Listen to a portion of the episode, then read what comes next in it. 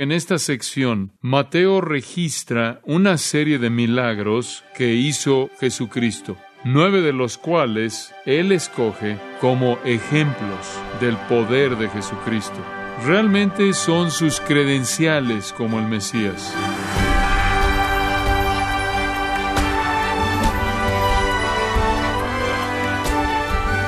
Bienvenido a su programa Gracias a vosotros con el pastor John MacArthur. Parece que cada año sale un nuevo libro o un programa de televisión especial acerca del llamado Jesús histórico. ¿Y cuál es el resultado? Una imagen distorsionada de la persona de Jesucristo, y sin embargo, en todo el espectro de la historia, nadie ha ejercido tanta influencia como él. Él fue y continúa siendo la persona más poderosa que ha caminado sobre la tierra.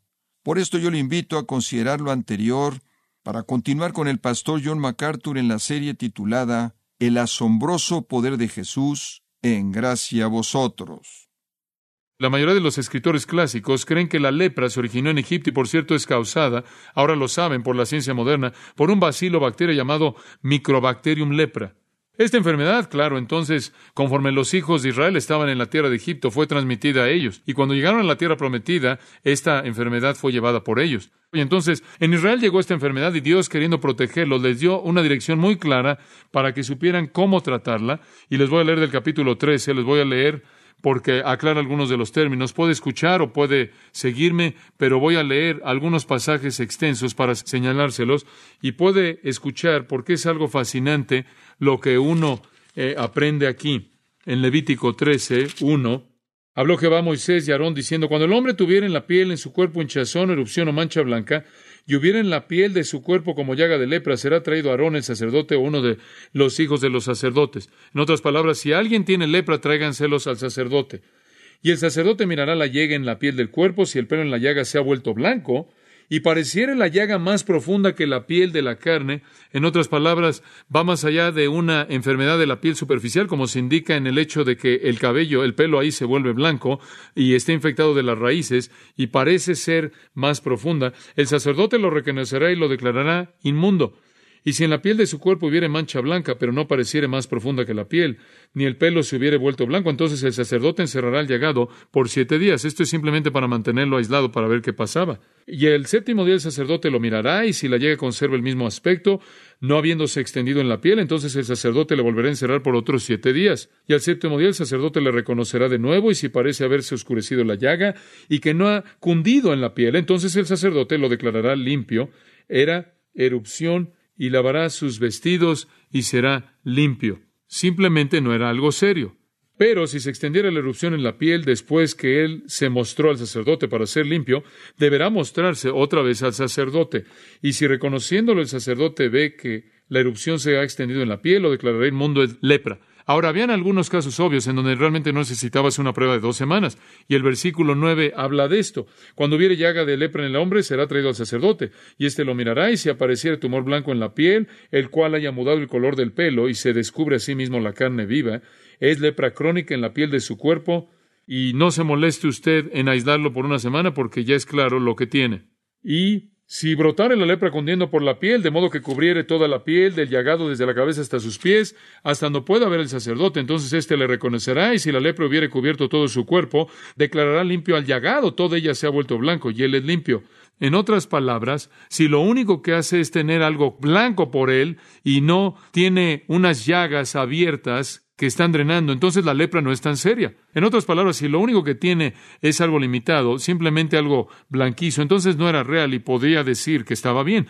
De hecho, si usted ve la lepra en la actualidad, se podrá referir esto aquí. Hay dos tipos. Hay una que se llama leprotomas, que es es algo serio. Y después está la lepra tuberculoide, que es un tipo que solo hace que la piel se vuelva de otra manera. Y esto se quita en tres años. Entonces, estas son las pruebas que se les daban y después tenía que ser examinado con mucho cuidado. Ahora, si tiene el tiempo severo, el resto del capítulo 13 lidia con esto. ¿Qué haces con esta persona? Versículo 38. Asimismo, cuando el hombre o la mujer tuvieran la piel de su cuerpo manchas, manchas blancas, el sacerdote lo mirará y si en la piel de su cuerpo aparecieran manchas blancas, algo oscurecidas, ese empeine que brotó en la piel está limpio, la persona. Y el hombre cuando se le cayera el cabello es calvo, pero limpio. Algunos de ustedes suspiramos con gusto Y si hacia su frente se le cayera el cabello, es calvo por delante, pero limpio. Mas cuando en la calva o en la antecalva hubiere llaga blanca rojiza, lepres que brota en su calva o en su antecalva. Entonces, el punto aquí, versículo 45, lo presenta. Y el leproso en quien hubiere llaga llevará vestidos rasgados y su cabeza descubierta, y embosado pregonará inmundo, inmundo. De nuevo, la lepra es pasada a través del aire, viene de la boca a la boca, esa es una manera en la que es transmitida y esa es la razón por la que cuando anda por todos lados cubre su boca. También descubrieron que la gente que ha contraído lepra cuando toca el mismo objeto, entonces tienen que quitarse la ropa y demás también. Entonces él pasa el resto de su vida diciendo por todos lados inmundo, inmundo, y entonces tiene que hacer un, un anuncio a donde quiera que va para que nadie se le acerque. Y el Talmud decía que no te puedes acercar a más de 1,85 al leproso, y si está soplando el viento, 150 pies es el límite, y habían 61 contaminaciones en el judaísmo. Número uno, contaminación número uno, encabezando la lista era un cuerpo muerto, y número dos era un leproso. No te acercas, no lo toques. Ahora, con la lepra seria, la lepra seria es una enfermedad terrible. En primer lugar, en cierta manera lo podemos controlar, y para que la gente pueda vivir de cierta manera, pero en esa época sería incontrolable. Lo primero que hace la lepra ataca, fuera de sus síntomas físicos, lo que ve, estas cosas en la piel, ataca el sistema nervioso. Inmediatamente lo que hace es que trae una especie de anestesia a los miembros. La gente dice, bueno, sus narices solo se caen y se caen sus dedos. No realmente. Realmente no. Parte del problema es que cuando pierden ese sentido en los nervios, literalmente se rascan y se quitan las extremidades rascándose. Ataca los ojos, trae ceguera, los dientes después se caen, ataca los órganos internos de tal manera que la esterilidad ocurre. Francamente no es tan doloroso, es lo más horrible que se puede imaginar. Comienza con algún tipo de mancha blanca o rosa que aparece en la frente, en el oído, en la nariz, en la mejilla o en la barba, después comienza a esparcirse y se convierte en hinchazones como en una especie de tumores por toda la carne y se vuelve en algo que se esparce y después empieza a entrar al hígado y entra también a la médula espinal, donde está el almacén de sangre y pierde usted su sentimiento, la ceguera. Esta enfermedad era temida, era horrible. Pudiera atacar o no a la población entera o solo unos cuantos, era suficiente para que quisieran sacarlos del campamento para proteger a la gente. Tenían que salir del campamento. Y en 2 de Samuel 3:29 hay una declaración asombrosa. David estaba pronunciando una maldición en contra de Joab el malo y David dijo que su familia nunca dejen de tener un leproso. Eso es lo peor que podría decirle usted a alguien y esa enfermedad no tenía cura. Pero ¿sabe qué era lo que iba más allá de eso? Algo que era increíble. No era suficiente ser feo, más allá de toda la imaginación. Para añadir a eso, eran clasificados como ceremonialmente impuros, y Dios tenía un propósito. La lepra, escuche esto, era la ilustración más vívida que tenía la mano Dios acerca del pecado. Era una ilustración del pecado. El pecado contamina el cuerpo entero.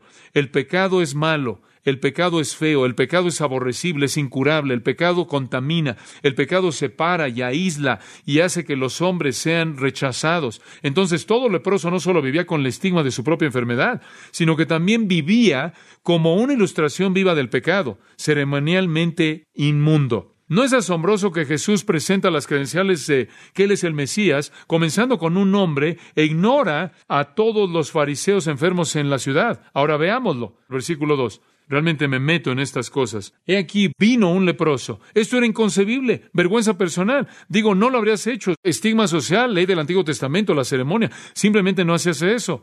Tú ibas por todos lados, ibas diciendo, inmundo, inmundo, para que nadie se acercara. Esto es increíble. Ahora, hay cuatro cosas que sobresalen en este leproso. Número uno, él vino con confianza. Y he aquí, vino un leproso. Y me gusta eso. Él no vino arrastrándose o escondidas. No vino diciendo, oiga, no, no, no, el verbo en el griego es, es bueno. Él se acercó. Él vino. Se acerca. Y puede imaginarse que cómo se dividió, se partió en dos la multitud ahí. ¿Y saben lo que veo aquí? Veo un hombre que está consciente de una manera tan desesperada de su necesidad que realmente no le podía importar lo que alguien pensaba, ¿no es cierto? Me gusta eso. La gente como él está tan devastada socialmente que no se aparecería en una multitud, pero este sí. Él perdió todo sentido de vergüenza, él perdió todo sentido de estigma social. Él vino, él ni siquiera pensó en lo que estaba haciendo en términos de avergonzarse por acercarse. Así de profunda era su necesidad. Josefo nos dice que los leprosos eran tratados como hombres muertos. Eso no le iba a detener. Él pudo haber estado muerto a los ojos de todo el mundo, pero vino. Él vino porque él vio su necesidad profunda y él quería más ayuda de lo que quería proteger su reputación. En segundo lugar, él vino con reverencia y me encanta. He aquí vino un leproso y se postró ante él, diciendo, Señor. Ah, no podemos decir mucho de su cuerpo, pero podemos decir mucho de su alma, ¿no es cierto? Estaban ahí los fariseos, vestidos de una manera ostentosa, con túnicas ostentosas, y tenían ahí con su, tenían su sombrero y su barba cortada de manera minuciosa, pero por dentro miserables, putrefactos, y estaban llenos de huesos de muertos, y aquí está un leproso, por fuera vil y miserable y sucio, pero por dentro hermoso, reverente, adorando. ¿Sabe usted lo que yo creo? Creo que cuando él dice Señor, no lo estaba usando en el sentido de título de Señor. Yo creo que él sabía que estaba en la presencia de Dios. De otra manera, ¿por qué habría adorado? Proscuneo, se cayó. Él viene entre Jesús, cae postrado ante Jesús y dice, Señor. Yo no sé de dónde obtuvo su información, pero ya había pasado habían pasado suficientes cosas en el área. Habían habido curaciones tras curaciones tras curaciones. Quizás uno de sus amigos había sido sanado. Pero él viene y adora y los hombres se postran a sí mismos delante de reyes y delante de Dios. Y creo que Él vino porque Él tenía un corazón adorador. Yo creo que Él estaba en la presencia de Dios y lo sabía. Y era maravilloso ver que su alma estaba sintonizada hacia Dios y vino a adorar primero. Eso es porque Él entendió que el alma era más importante que el cuerpo. Él vino adorando. Él vino exaltando a Dios. Antes de que buscara algo para sí mismo, él buscó algo para Dios. Recuerde eso, si es tan amable. Ese es algo importante. En tercer lugar, él vino con humildad. ¿No le gusta esto a usted? Él dice, Señor, si quieres, si quieres. Eso es humildad. Él no demandó nada. Él no habló como si Cristo tuviera que hacer lo que él decía. Él no vino y presentó las razones por las que tenía que ser curado. Él no vino y trató de afirmar su propia dignidad. Él no estaba quejándose por el hecho de que tuvo esta enfermedad y muchas otras personas no la tenían. Él no pensó en sus derechos, ni siquiera habló de sus deseos. Él ni siquiera dijo, me gustaría ser sanado. Él ni siquiera dijo eso. Él solo dijo, si quieres, puedes. Yo no le estoy diciendo lo que debes hacer, porque tú eres el Señor. ¿No le gusta esto? Esto está muy lejos de las cosas que oye usted hoy en donde la gente se le dice que demande que Dios los cure, que demande ser sana, que reclamen su sanidad y su curación. Este hombre no tenía que reclamar, él adoró primero. Él nunca pidió nada, él solo dijo, yo sé que tú puedes si quieres.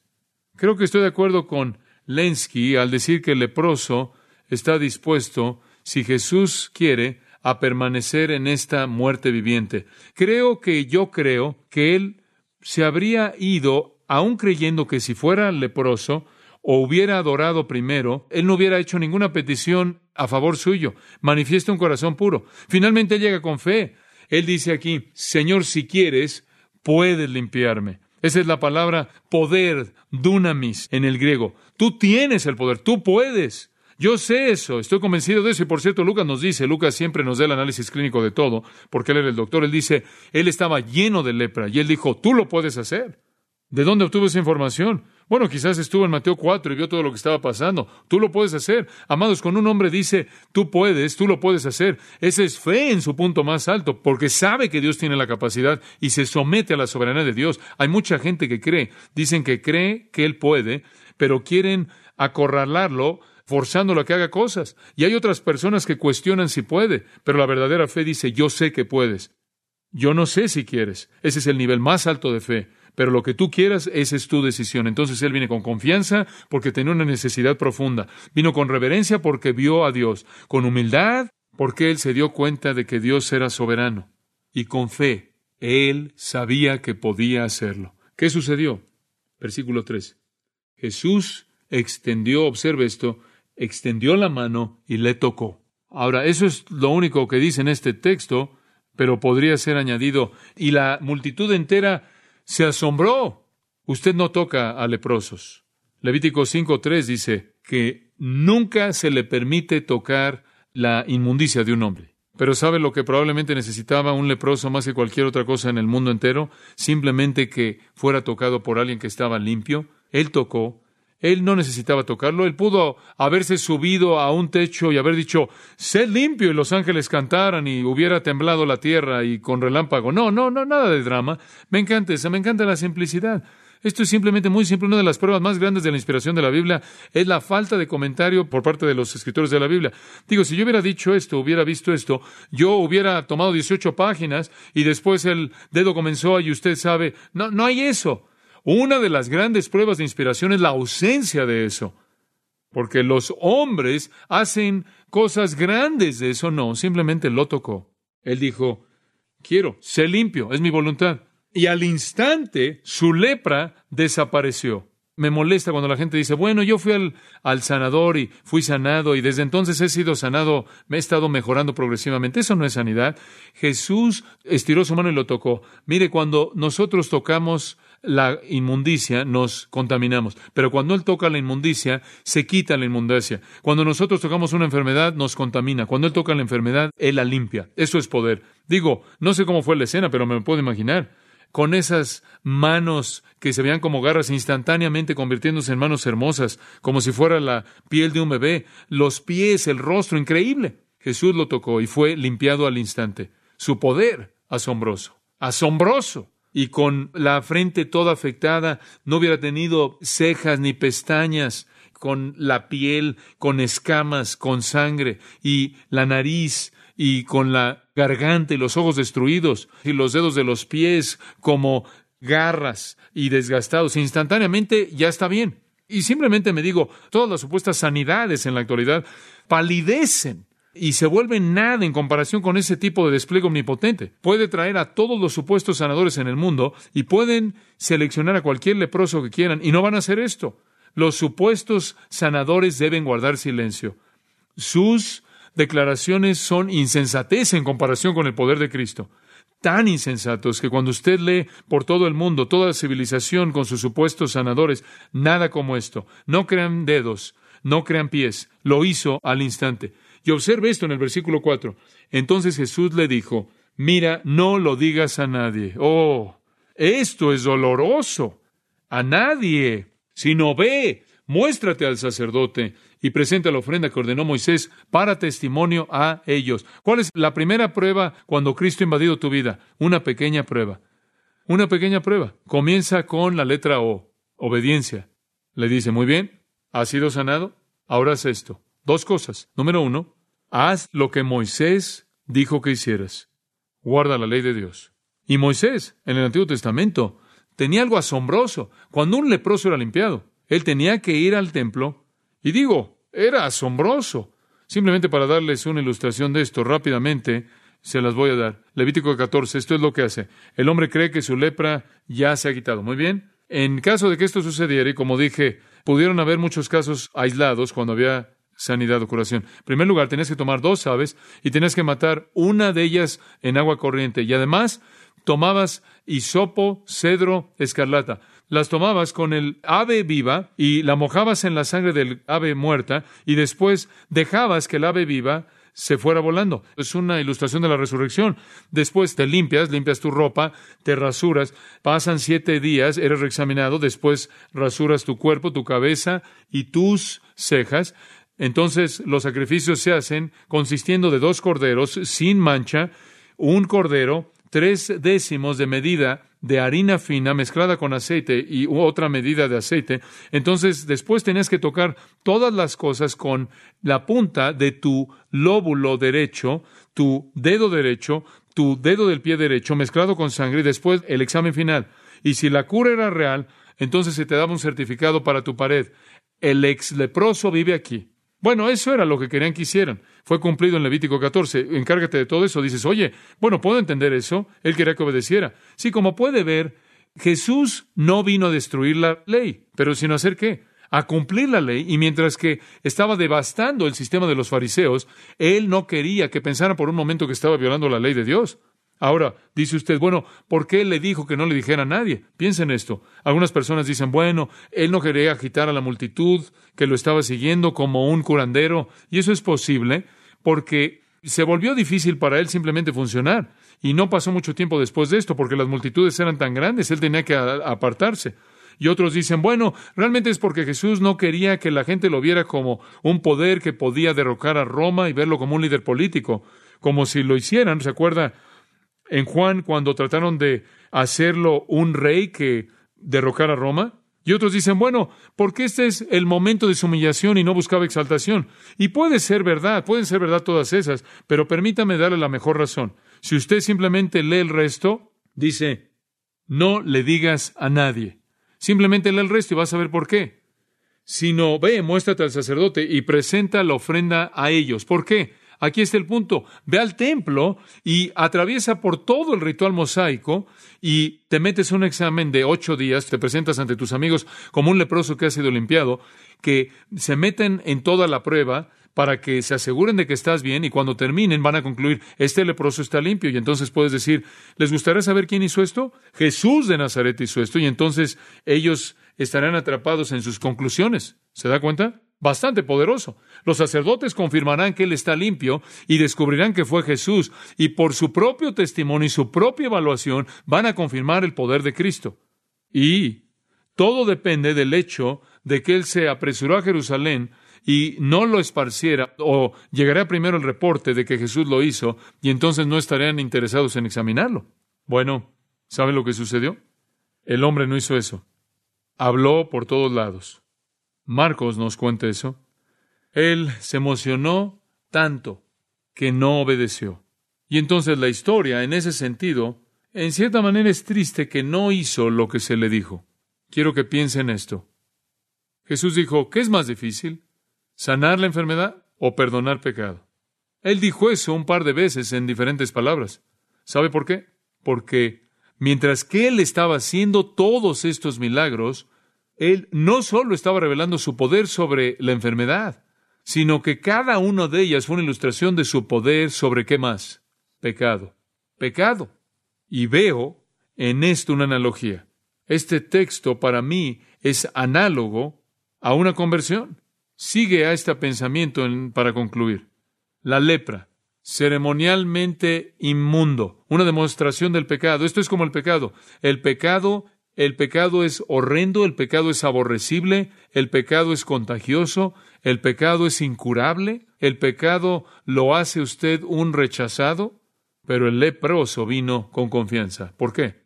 Porque llegó al punto de estar tan desesperado por su lepra, ¿no es cierto? Así es como se lleva a cabo la conversión. La gente no se salva a menos de que llegue al punto de desesperación por lo horrendo que es la enfermedad del pecado. Y amados, esto está tan ausente en el evangelismo de nuestra época. El hombre vino, él perdió todo estigma social, él perdió todo temor de ser rechazado. A él ya no le importaba eso, él estaba abrumado con lo horrendo que era su enfermedad.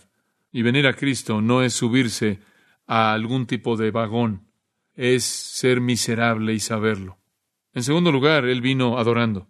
Y creo que la verdadera conversión ocurre cuando la gente desesperada viene adorando a Dios, no buscando cosas para sí mismos, sino buscando la gloria de Dios, un reconocimiento de su majestad, un sentido de asombro, señorío, Señor, dice él, depende de ti. Creo que la verdadera salvación demanda ese tipo de condición miserable y ese tipo de afirmación en reverencia de adoración hacia Él como Señor.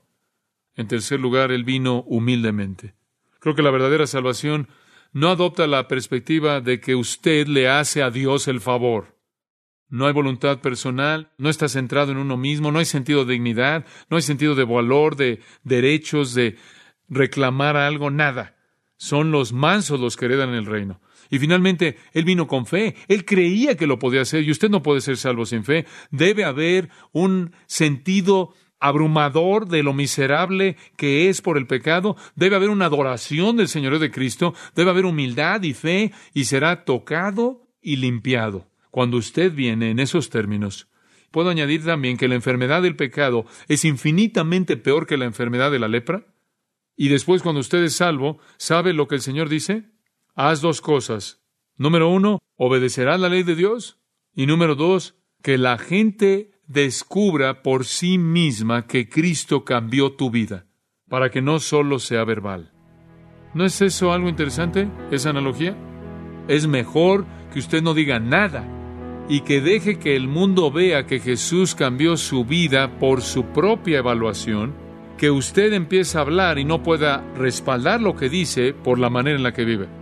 Aquí hay un hombre por todos lados que decía, Jesús cambió mi vida, hombre, veme, suele ser un leproso o sana. Y de pronto alguien le dice, oye, ¿por qué no estás ahí mostrándote al sacerdote? Voy a llegar a eso. Una vida desobediente en medio de un testimonio no tiene significado. El testimonio es invalidado, sea obediente. Y en medio de su obediencia, Dios manifestará el poder transformador de Cristo. Es su vida la que habla. Entonces vemos en esta hermosa historia la curación del alma del pecado en una analogía.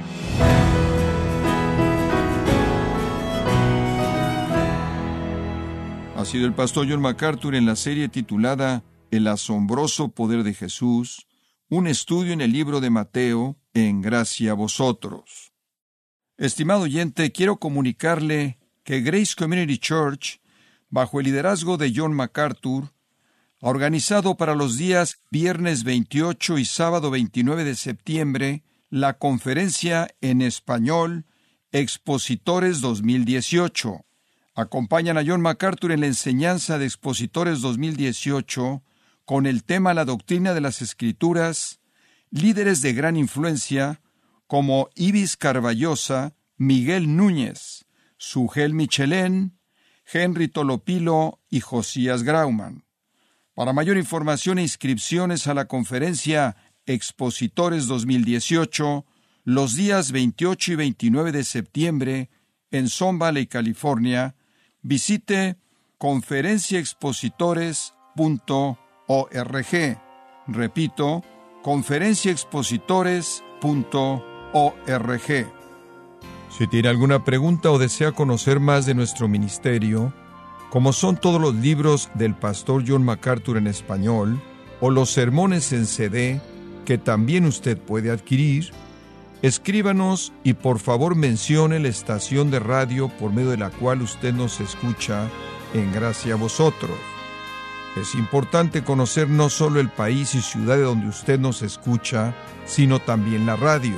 Para quienes contactan nuestro ministerio por primera vez, pueden solicitar una copia del mensaje de promoción sin costo alguno, un mensaje por oyente únicamente.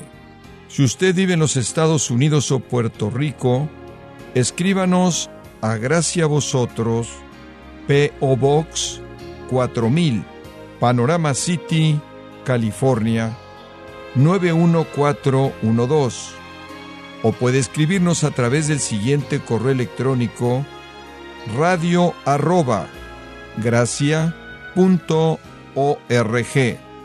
En nombre del pastor John MacArthur, de nuestro productor David Torres y del personal, le damos las gracias, invitándole para que nos acompañe en la próxima edición y así juntos continuar desatando la verdad de Dios un versículo a la vez, en gracia a vosotros.